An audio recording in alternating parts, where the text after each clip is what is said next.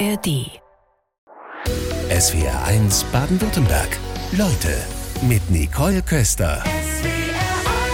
Ich begrüße ganz herzlich Professorin Lamia Mesari-Becker. Einen schönen guten Morgen. Danke für die Einladung. Sie sind Professorin für Gebäudetechnologie und Bauphysik an der Universität in Siegen. Und jetzt nach diesem intensiven Streit, vier Monate Koalition zum Heizungsgesetz. Sie haben das immer wieder kritisch begleitet und zum Beispiel darauf hingewiesen, nicht nur Strom als die einzige Energiequelle zu nutzen. Haben Sie sich eigentlich währenddessen schon Gedanken um Ihre eigene Heizung gemacht und deren Zukunft? Ja, absolut. Äh, ich habe selber äh, das Haus saniert seit zwei Jahren oder vor zwei Jahren und jetzt ist eigentlich die Heizung dran. Das heißt aber nicht nur eine effiziente Technik, sondern auch erneuerbare Wärme. Und ich tendiere dann zur Erdwärme, aber mal gucken, was es wird. Ähm, auf jeden Fall ähm, ist das ein Schritt, den man äh, angehen muss und zwar in Reihenfolge. Sind Sie denn jetzt zufrieden mit der Einigung? Ich bin mit dem Zeitpunkt nicht zufrieden. Das ist natürlich so, dass dieses Gesetz sehr, sehr viel Debatte verursacht hat, äh, die auch teilweise positiv war. Die ganze Nation hat über Wärmepumpen, über Technologieoffenheit, über Wärmewende und so weiter, Sanierung und Altbau diskutiert. Ich finde, das hat auch an sich auch einen Mehrwert, dass die Gesellschaft weiß, wir müssen was verändern. Und das andere ist aber, dass man natürlich äh, durch falsche Kommunikation, äh, durch ungeklärte Förderungsfragen etc auch eine Verunsicherung hervorgebracht hat, dass viele Leute Öl und Gas doch noch eingebaut haben. Und ich finde aber jetzt der Kompromiss, den, den die Bundesregierung jetzt äh, geschlossen hat oder diese sogenannten Leitplanken, die sind für mich nichts anderes als ein Neustart, weil die Korrekturen so grundlegend sind. Ich begrüße sie zum größten Teil, aber es gäbe natürlich noch Klärungsbedarf. Ja, Sie hatten den Zeitpunkt kritisiert, 2024 sei zu schnell. Und jetzt gibt es eine Obergrenze. Ab 2045 dürfen Heizungen nicht mehr mit fossilem Gas oder Öl betrieben werden. Zu schnell ist Ihnen das doch jetzt vermutlich nicht mehr. Nein, also äh, bis 45 werden wir auch im, auch im Gebäudebereich weitestgehend klimafreundlich äh, sein und vielleicht sogar auch klimaneutral. Auf jeden Fall gehört die Zukunft erneuerbare Wärme auch im Gebäudesektor. Es steht außer Frage. Nur die Zwischenschritte bis dahin 2030 oder vielleicht auch Meilensteine für den Gebäudesektor, die sind eben wichtig, dass man auch Zwischenschritte definiert. Robert Habeck hatte ja selbst eingestanden, dass die Klimavorgaben damit überhaupt nicht zu schaffen sind. Haben Sie sich schon mal die Frage gestellt, wofür die ganze Aufregung um das neue Gesetz, wenn es eh nicht viel bringt? Ich sehe das tatsächlich anders als Robert Habeck. Also äh, das alte Gesetz und also wenn das Gesetz zugekommen wäre, wie es vorgesehen ist, hätte es nicht so viel Klimaschutz gebracht, weil man eben sehr fokussiert war auf zwei Technologien maximal und weil es die Leute überfordert hätte. Ähm, es hätte uns sehr, sehr viel Geld gekostet für die eingesparte CO2-Tonnen nachher. Und deshalb, ich glaube, dass die Verbesserung, die jetzt ähm, äh, beschlossen wurde, dass wir die kommunale Wärmeplanung erstmal aufstellen und dann kriege ich nach hinten raus eine andere Geschwindigkeit, weil ich natürlich viel mehr Menschen mitnehmen kann und alle Regionen. Insofern, ich bin noch nicht da, dass wir wirklich die Ziele reißen müssen. Kommunale ähm, Wärmeplanung beinhaltet natürlich auch die Fernwärme, über die dann später gesprochen wurde, sprechen wir auch gleich noch drüber. Aber es gab ja auch einige Ungerechtigkeiten. Beispielsweise die öffentlichen Gebäude waren von der Pflicht, neue Heizungen zu 65 Prozent mit Erneuerbaren zu betreiben, ausgenommen. Ist das jetzt nach der Einigung noch genauso? Nein, das hat man gekippt und das ist auch wichtig. Ähm, es gibt keinen Unterschied zwischen privaten und öffentlichen Gebäuden, weil ich denke auch, dass das eine gemeinschaftliche Aufgabe ist. Klimaschutz ist eine gemeinschaftliche Aufgabe. Ähm, der Hintergrund war aber etwas komplexer. Also die äh, sogenannte Öffnungsklausel für die Länder sieht vor, dass Bundesländer ihre eigenen Regeln aufstellen können um ihrer sogenannten Vorbildfunktion gerecht zu werden. Und dabei, und jetzt kommt dabei dürfen sie vom Gesetz abweichen. Und das habe ich doch für kontraproduktiv gefunden und habe das kritisiert, auch öffentlich. Und ähm, ich finde es richtig, dass jetzt auch das Signal an die Bürger geht, nein, wir schaffen das gemeinsam oder nicht. Als Professorin für Bauphysik und Gebäudetechnologie ist Lamia Messari Becker hier bei uns. Sie können die Pläne der Ampel zum Heizungsgesetz bestens beurteilen. Die Fernwärme war lange kein Thema. Jetzt dann bei der Einigung plötzlich ein großes. Wenn wir mal auf die Zahlen gucken, 14 Prozent der Haushalte in Deutschland heizen aktuell damit. Kann die Fernwärme denn das leisten, was sie leisten soll? Sie kann ein wichtiger Baustein werden. Also wir haben nicht die eine Lösung, die für alle gleich gut funktioniert und es gibt nicht die eine Technologie, wo wir die die man überall einsetzen kann, sondern wir brauchen mehrere Lösungen. Da ist die Fernwärme eine Option, ein Baustein und insbesondere muss man das aber auch vorbereiten. Also für die Fernwärme brauche ich Netze, Wärmenetze, brauche ich Energiequellen. Ähm, wenn man äh, Richtung Skandinavien äh, schaut, dann äh, gibt es auch Länder, die das schon jahrelang vorbereitet haben. Wir sind da in Deutschland sicherlich noch nicht auf der Höhe der Zeit, aber auch da gibt es durchaus interessante Unterschiede. Der Osten zum Beispiel hat ein sehr gut ausgebautes Wärmenetz unter. Jetzt dachte ich, dass Fernwärme sinnvoll ist, wenn ich größere Gebäudekomplexe habe, damit ich nicht jedes Haus einzeln anschließen richtig. muss. Ist das falsch gedacht? Absolut, nein, das ist richtig gedacht. Ja. Einzellösungen äh, können teilweise sehr, sehr teuer werden für die Verbraucherinnen und Verbraucher. Und es gibt natürlich regionale Strukturen, die das einfach äh, ja, besser ermöglichen, mit der Industrie, mit anderen Energiequellen eben äh, Fernwärme zu nutzen. Und es lohnt sich, bei Quartieren. Es lohnt sich in Stadtteilen, ganze Regionen mit Fernwärme zu arbeiten. Ja, in Mannheim sind wohl laut des Mannheimer Energieunternehmens MVV 60 Prozent der Wohnungen an Fernwärme angeschlossen. Ist Fernwärme denn automatisch gleich erneuerbare? Das ist doch nicht so. Unbedingt. Nein, eben, das ist nicht so. Äh, es kommt auch darauf an, wo speise ich das dann her. Also ja. entweder habe ich ein, äh, irgendwo ein Kraftwerk, äh, zum Beispiel mit Geothermie äh, betrieben oder mit Biogas, dann habe ich natürlich erneuerbare Wärme. Ähm, es, der Unterschied ist ja zwischen Einzellösungen und Fernwärme ist nur, dass ich die Wärme jetzt nicht im Keller produziere, sondern woanders. Das ist, das ist der wesentliche Unterschied. Äh, natürlich muss auch die Fernwärme perspektivisch erneuerbar werden, einmal durch neue Energiequellen, Biogas, Geothermie, auch solarthermische Speicher können eine Rolle spielen. Und in der Zukunft äh, werden wir natürlich äh, mit, äh, mit der Industrie, mit den äh, Gewerberegionen auch Abwärme nutzen. Es, es entsteht ja auch in der Industrie Abwärme bei der Produktion. Es entsteht aber auch Abwärme im, im Abwasser. Auch das kann man äh, zurückgewinnen und nutzen. Der Wärmemix macht's also. Jetzt ja. gibt es einzelne Bundesländer, die beschweren sich und fühlen sich ungerecht behandelt. Baden-Württemberg zählt zählt auch dazu, die dann sagen, naja, wir haben doch schon Pläne gemacht, jetzt mit dem neuen Entwurf des Heizungsgesetzes fühlen wir uns nicht wohl. Wie kann man das denn angleichen? Also der Hintergrund ist natürlich, dass einige Länder, Baden-Württemberg, Hessen, ähm, teilweise auch Nordrhein-Westfalen, äh, schon mit kommunalen Wärmeplanung unterwegs sind. Die entwickeln das. Baden-Württemberg schließt das sogar Ende des Jahres jetzt ab. Und dann entsteht eine absurde Situation, dass die Länder, die schon fertig sind, jetzt natürlich als Erste dran müssen, weil die Leitplanken der Ampelkoalition sagen, erst die kommunale Wärmeplanung und dann entstehen erst die Optionen für die Bürgerinnen und Bürger. Und mein Vorschlag wäre eben, dass Bund, Länder und Kommunen im Schulterschluss schauen, wie kriegen wir das jetzt doch hin. Das kann ja nicht sein, dass weil man schon was Vernünftiges gemacht hat oder vorbereitet hat, dass man dann ausgenommen wird. Und es kann aber auch nicht sein, dass die Leute über Gebühr belastet werden. Das heißt, was ich dann erwarte, ist einfach, dass Bund und Länder, es gibt ja Länderkonferenzen, Ministerkonferenzen, die solche Themen auch beackern können. Das Reden alleine bringt nur nichts. Also man muss ja dann auf die Lösung schauen.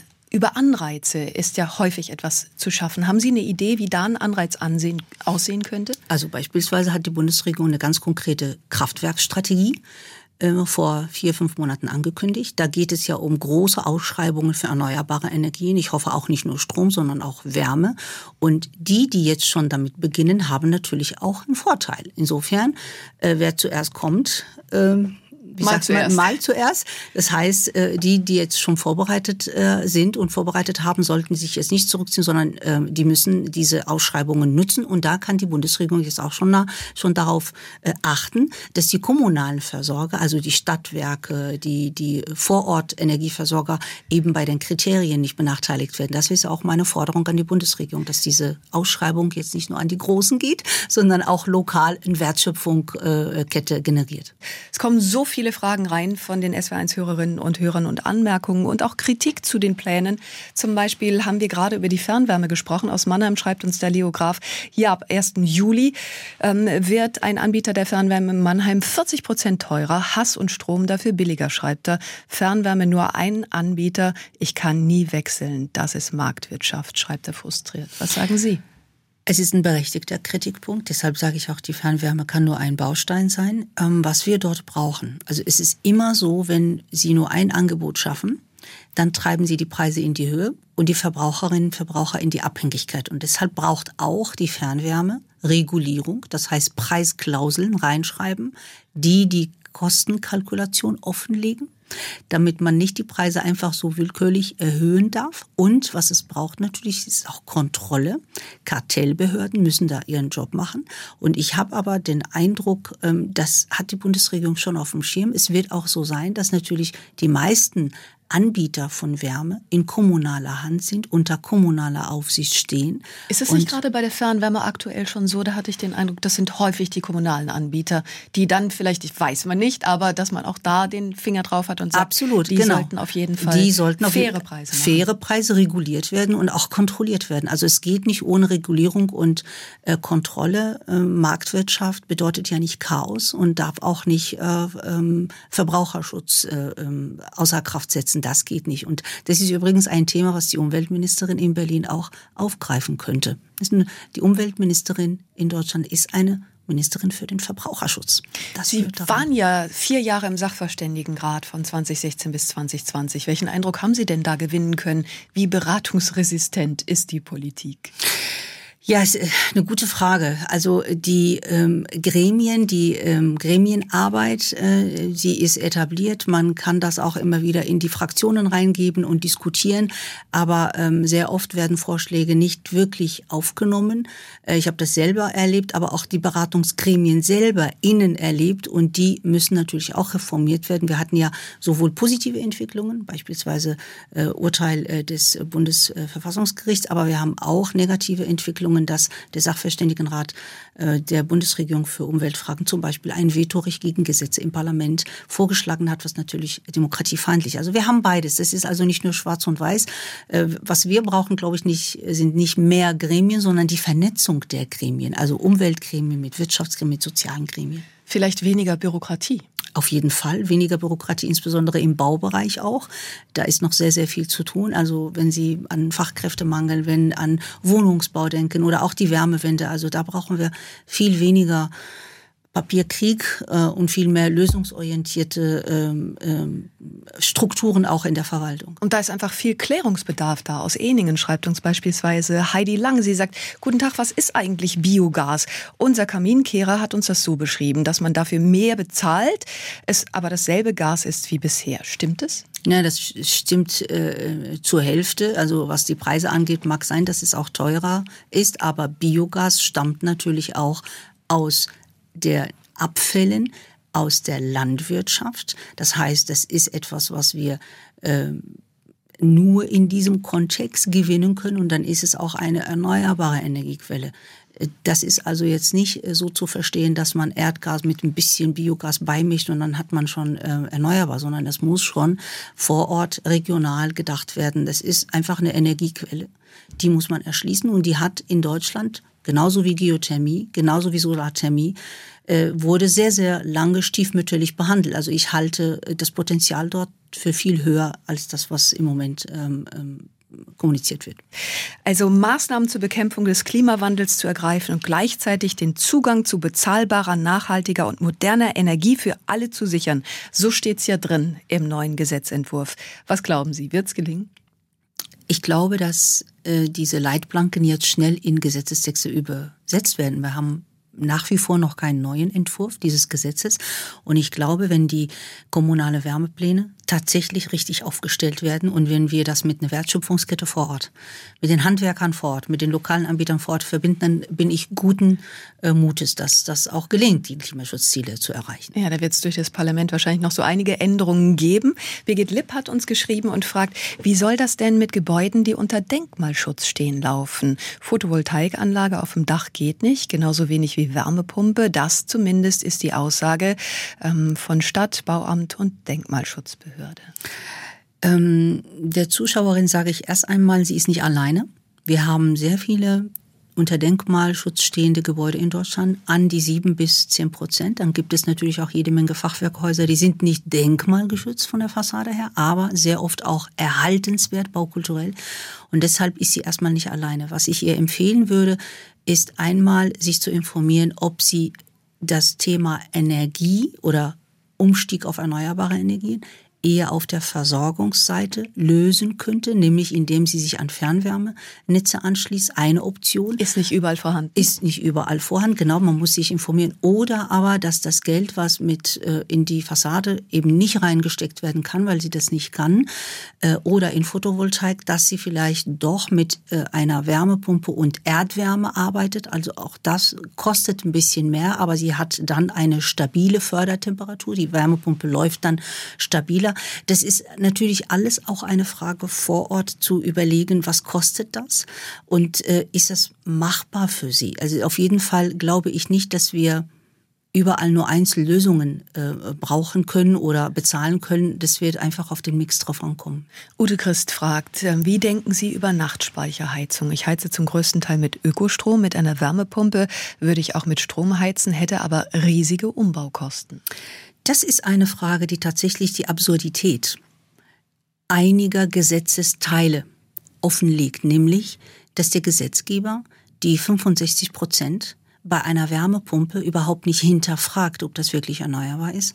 Und jetzt kommt eben zu Recht Leute und sagen, ich habe eine Nachtspeicherheizung. Übrigens auch die Elektro äh, Heizung wird nicht hinterfragt und wird auch als sozusagen erneuerbar mit erlaubt. Und da liegt er natürlich richtig, wenn er sagt, ich habe mit Ökostrom, mit dem Ökostromtarif, kann ich möglicherweise besser fahren als jetzt eine große Investition. Auch ich rate ihm, doch noch Angebote einzuholen und zu schauen, was ist für ihn für dieses Gebäude in der Region wirklich sinnvoll und erst dann die Entscheidung zu treffen, weil letztendlich ist, sind unsere Strompreise ja auch nicht die billigsten, ganz im Gegenteil, die teuersten teilweise international und deshalb muss die Abwägung und die Entscheidung vor Ort im Zusammenspiel mit dem äh, Gebäude äh, passieren. Möglicherweise ist es aber auch für ihn gut, sehr viel Photovoltaikstrom zu gewinnen im Sommer und einzuspeisen. Ist auch eine Option. Weil Sie die Preise gerade ansprechen. Also wer da auf seine Rechnung guckt, äh, der sieht, dass das ja auch oft ein Energiemix ist. Da wird dann auch von städtischen Anbietern Atomstrom zum Beispiel aus Frankreich zugekauft.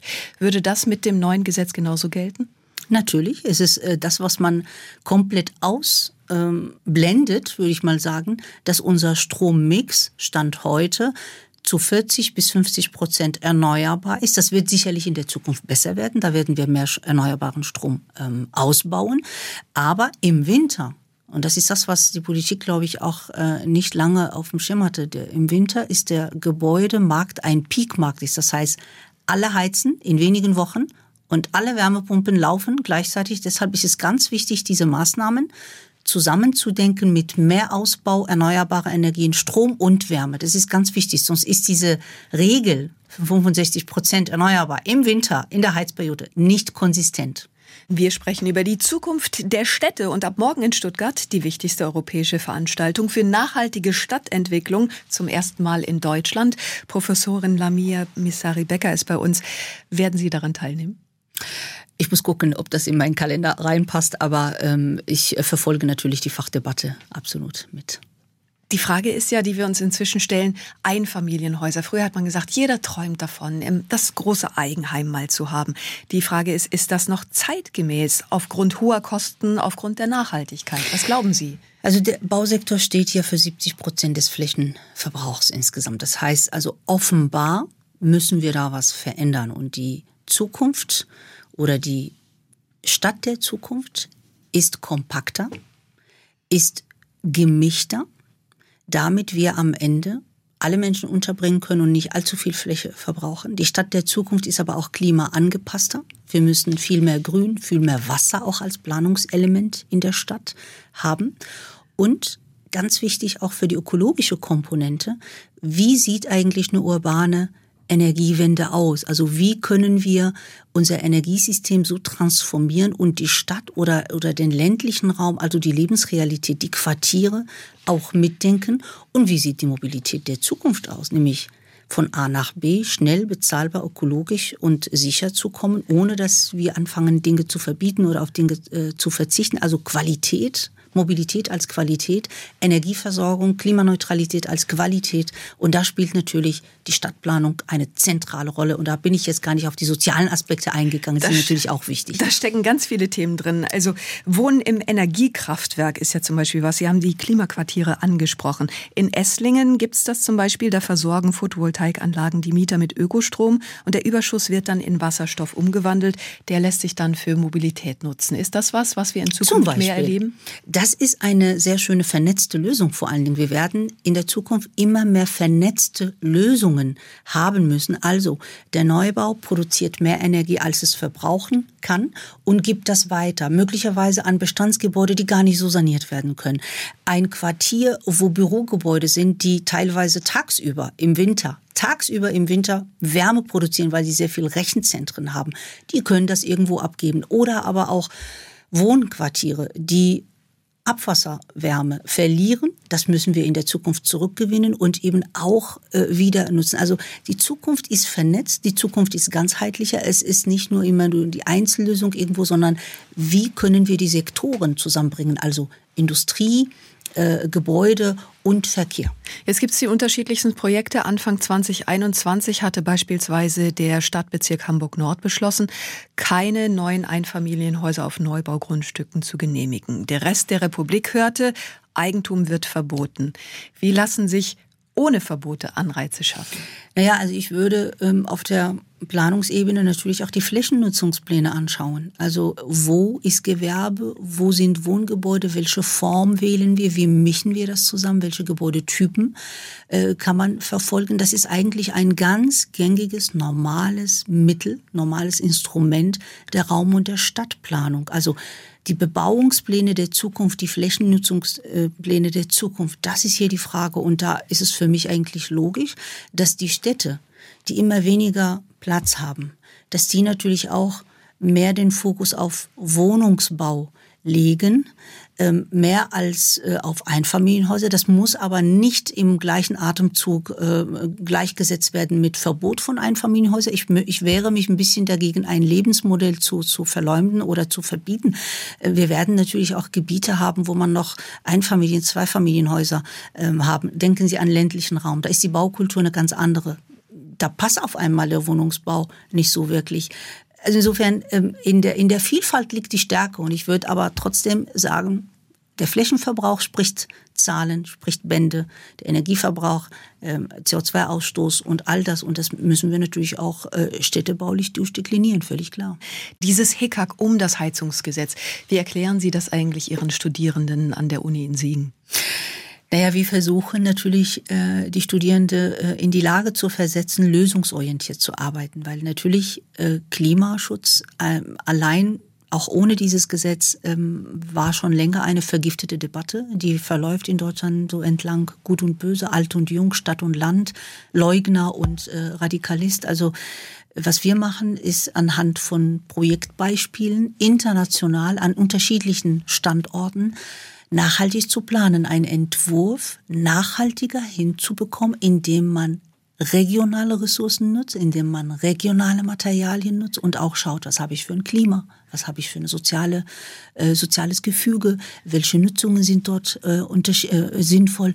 Und dort kommen dann die Studenten automatisch in die Diskussion mit den eigenen Argumenten. Und das, äh, das ist das auch, was uns Antrieb gibt und Kraft gibt, diese Debatte doch auszuhalten und äh, die Studenten da äh, auf den Weg zu bringen. Sie weisen immer wieder auf die soziale Akzeptanz hin, denn wenn man nicht mitzieht, ist überhaupt nichts zu mhm. schaffen. Mhm.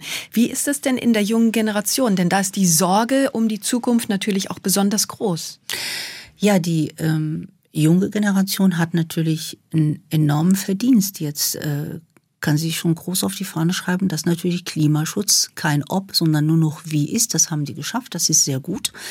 Gleichzeitig ähm, habe ich den Eindruck, dass in einer toxischen Mischung zwischen Radikalismus, was Klimaschutzbewegungen angeht, und ähm, Zwänge der Politik, soziale Akzeptanz, Finanzierbarkeit, dass wir immer mehr Menschen verlieren vielleicht auf diesem Weg dahin, wenn man muss sehen, dass äh, Anfang 21 oder Ende 21 mit der Ampelkoalition war ja eigentlich eine Riesenakzeptanz gegenüber Klimaschutz da und aus dieser Akzeptanz heraus hat man es nicht geschafft. Koalition. In der großen Koalition genau.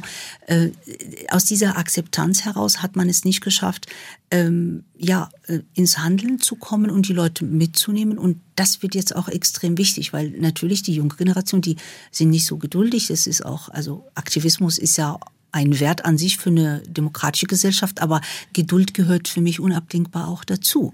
Jetzt diskutieren wir viel über den Standort Deutschland. Wie erleben Sie das in der Bauphysik beispielsweise, in der Gebäudetechnologie? Wie ist es mit den Innovationen, mit neuen Ideen? Die Bauwirtschaft hat eigentlich eine enorme Innovationsstärke. Die hat vielleicht in den letzten Jahren stark gelitten, weil man auch Bauen als strategische Aufgabe in Berlin nicht wirklich äh, äh, ernst genommen hat. Es gab kein Ministerium dafür, es gab wenig Forschungsgelder dafür etc. Nichtsdestotrotz gibt es in der Bauwirtschaft zusammen mit äh, Unternehmen, mit sozialen äh, Verbänden, mit äh, Bauträgern etc Entwicklungen. Und äh, da nehme ich einfach nur das Beispiel Recycling. Es gibt jetzt schon Start-ups, die sind in der Lage, selektiv Sachen zurückzubauen auf der Baustelle, dass man sie wieder verwenden kann. Es gibt Methoden, wie man Gebäude hundertprozentig rückbaubar, hundertprozentig klimaneutral und auch energieautark gestalten kann. Es gibt Energie-Plus-Gebäude. Es gibt etliche Entwicklungen, die auch Elektromobilität mitdenken. Also die, die Herausforderung ist eigentlich, diese Ideen zu übertragen auf den Gebäudebestand, weil das ist das, was klimaschutzpolitisch und auch ressourcenpolitisch eine große Rolle spielt. Also auch das Thema Kreislaufwirtschaft. Wenn wir da auch über die soziale Akzeptanz nochmal sprechen, im vergangenen Sommer gab es Umfragen und da hatten 67 Prozent sich für eine Verlängerung der Atomenergie ausgesprochen. Heißt das, diese Diskussion wird uns auch weiterhin begleiten? Ich glaube schon. Ich glaube, dass in der Debatte die Politik einen Fehler gemacht hat. Man hat nicht die Vor- und Nachteile etwas länger diskutiert, damit einfach klar wird, es gibt Vorteile dieser Energietechnologie und es gibt aber auch handfeste Nachteile. Und ich persönlich habe keine Präferenzen, ich bin kein Fan von Atomkraft, aber es gibt natürlich auch die Stimmen, die sagen, was hätte es eigentlich uns gekostet, wenn man das mal zwei Jahre länger hätte laufen lassen innerhalb der Energiekrise. Also man muss es auch ähm, nochmal äh, aussprechen, in einer Energiekrise Energiekraftwerke abzuschalten, ist natürlich früher oder später ein, ein, Problem. Und mein eigentliches Problem. Das Thema der Endlagerung bleibt. Äh, das Thema der Endlagerung, das ist eigentlich die größte Herausforderung, die größte Last, die wir den nachfolgenden Generationen hinterlassen, ist eigentlich die Atommülllagerung. Und da ist Forschung und Innovation extrem wichtig und da ist es auch wichtig für Deutschland an vorderer Front zu bleiben bei dieser Forschung, damit man eines Tages eine Lösung dafür findet. Weil ich glaube, das einfach wegzubuddeln und zu glauben, damit ist das Problem jetzt gelöst, das ist, glaube ich, ein Trugschluss und da sind zwei Jahre oder drei Jahre mehr oder weniger, spielt überhaupt keine Rolle. Aber was eine Rolle spielt, ist, haben wir in zehn Jahren, in 15 Jahren, in 20 Jahren eine Methode, womit wir dieses Müll, diese toxische Hinterlassenschaften wirklich wiederverwenden, damit sie neutralisiert werden? Das ist für mich die springende Frage. Das ist eine Statistik des Bundesumweltministeriums, denn es werden wohl jeden Tag in Deutschland rund 52 Hektar als Siedlungs- und Verkehrsflächen neu ausgewiesen. Können wir uns jetzt nicht so wirklich vorstellen. Vielleicht macht es einfacher, sich vorzustellen, das sind 73 Fußballfelder. Richtig. Professorin Lamia Messari-Becker bei uns in SW1 Leute. Wir wollen über die Zukunft des Wohnens sprechen. Daran forschen Sie. Wohnen auf kleinen kleinem Raum. Ist das ein Trend? Tiny Houses gibt es da zum Beispiel. Also Fakt ist, wir wohnen immer geräumiger. Und äh, auch wenn wir pro Quadratmeter weniger Heizung verbrauchen, ähm, wird durch die Verdoppelung, Verdreifachung äh, der Wohnfläche, wird das eines Tages zu einem Nullsummenspiel. Deshalb ist es ganz wichtig auch zu schauen, wie man kleiner wohnt. Kleiner bedeutet aber, ich habe trotzdem alles auf meinem Grundriss vermisse also nichts, aber ich verschenke nicht so viel Fläche. Das geht, indem wir die Grundrisse flexibel gestalten. Und äh, das Beispiel, was Sie genannt haben, ist natürlich auch eine Nische, die kann einen Beitrag leisten. Also insbesondere, wenn es um temporäre Nutzung geht. Also denken Sie an Studenten, denken Sie aber auch an Ferienwohnungen. Ähm, die stören nicht, wenn die irgendwo rumstehen. Dänemark, Holland hat solche Beispiele. Trotzdem glaube ich, dass die Lösung von dem von, von dem Flächenverbrauch eher darin liegt, eine Flexibilität dem Gebäude als DNA mitzugeben aus einer großen Wohnung, wenn die Menschen Rentner sind und die Kinder vielleicht ausgezogen sind, zwei, drei kleine machen und umgekehrt aus zwei kleinen Wohnungen eine große machen. Das ist die Zukunft. Wir müssen also im Bau, im Bestand flexibler mit unseren Grundrissen umgehen. Praktischer zu denken wäre vielleicht die Lösung, denn wenn die Menschen befragt werden, wünschen sie sich tatsächlich genau das Gegenteil, wünschen sich eher mehr Wohnraum. Das geht dann ja mit dem Tiny House, mit dem kleineren Wohnraum gar nicht zusammen. Es ist auf jeden Fall ähm, wirklich eine Nische und eine Sonderlösung für bestimmte Nutzungen. Was wir aber brauchen, wenn wir jetzt äh, im Wohnraum, äh, in der Wohnraumdebatte, wir haben eine Wohnraumknappheit, das man, kann man, glaube ich, nicht äh, wegdiskutieren. Äh, wir haben insbesondere im Bereich bezahlbares Wohnen viel zu wenig im Markt, viel zu wenig Angebote. Und da müssen wir dran eben nicht nur, indem wir neu bauen, sondern indem wir schauen, welche Potenziale haben wir auch im Bestand. Auch im Bestand kann man mehr generieren, ähm, als man glaubt, wenn man aber bereit ist, Reformen vorzunehmen und auch wirklich Bürokratie abzubauen.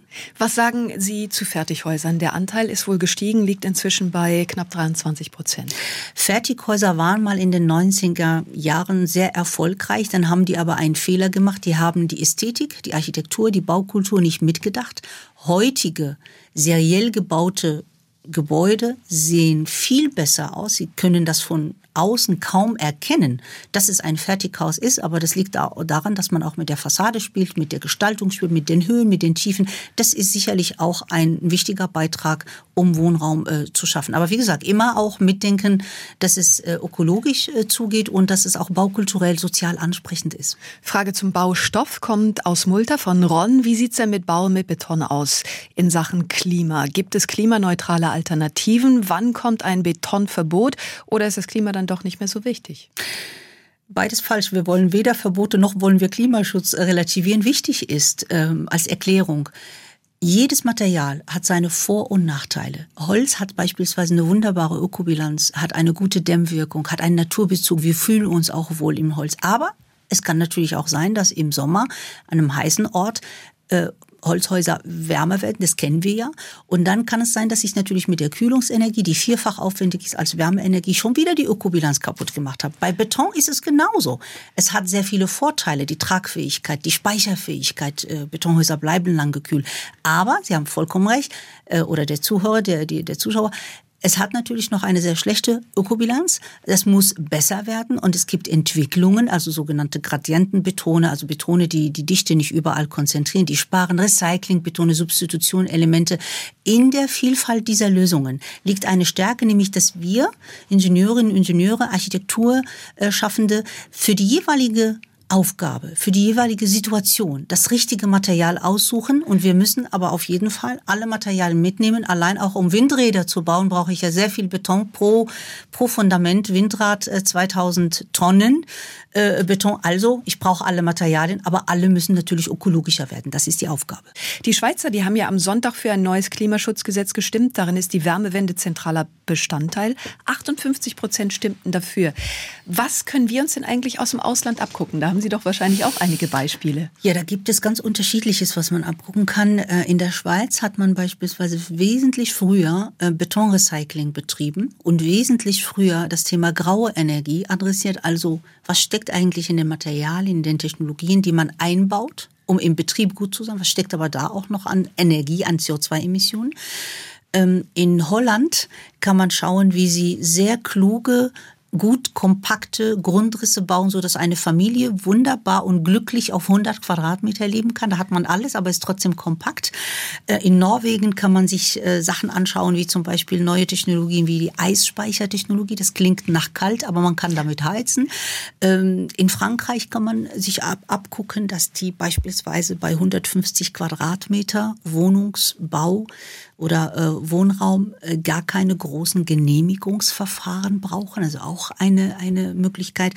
In, in Nordafrika, wo ich ursprünglich stamme, Andalusien, Spanien, da hat man sehr viel mehr mit speicherfähigen Materialien, Lehm, Holz, aber auch Grün und Wasser als Planungselement und an die Dächern und so weiter. Und die, ja, Reflexion, ja. also Griechenland, Nordmarokko etc.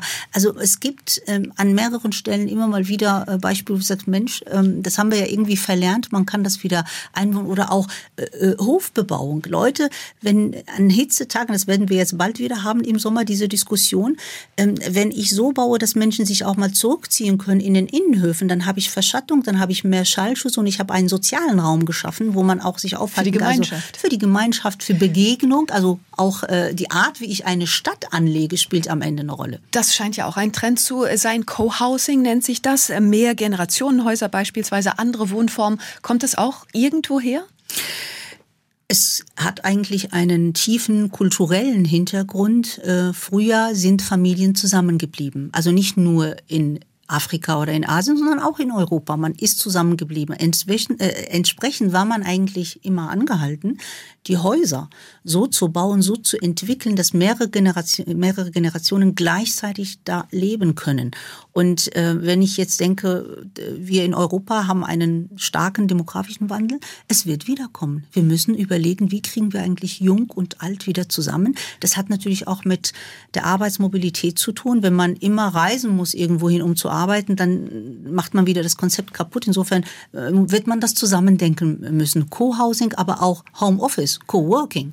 Und dann sind ja solche Konferenzen wie die, die morgen hier in Stuttgart beginnt, die größte europäische Konferenz Urban Future für nachhaltiges Wohnen, Städtebau. Da gibt es dann auch ähm, Besprechungen über Reallabore und da sind alle Bürgerinnen und Bürger eingeladen, wo man auch schon mal Sachen ausprobiert und guckt, ja, hat sowas dann gut funktioniert oder weniger gut funktioniert. Also das ist wahrscheinlich auch ein guter Ansatzpunkt. Absolut. Reallabore bringen nämlich all unsere Vorstellungen und Gesetze und Förderungen und äh, Visionen auf den harten Boden der Tatsachen, auf die Realität, wo Menschen sich beteiligen können, wo man auch ähm, Erkenntnisse gewinnen kann, was funktioniert gut, was funktioniert nicht gut und wo man Transformation, dieser Begriff, der vielen Menschen Angst macht, wenn man Transformation erlebbar macht und vielleicht auch positiv belegt. Und das diese Ergebnisse müssen natürlich auch zurückgespiegelt werden Richtung Politik, Landespolitik und Bundespolitik. Nur so wird daraus ein Schuh.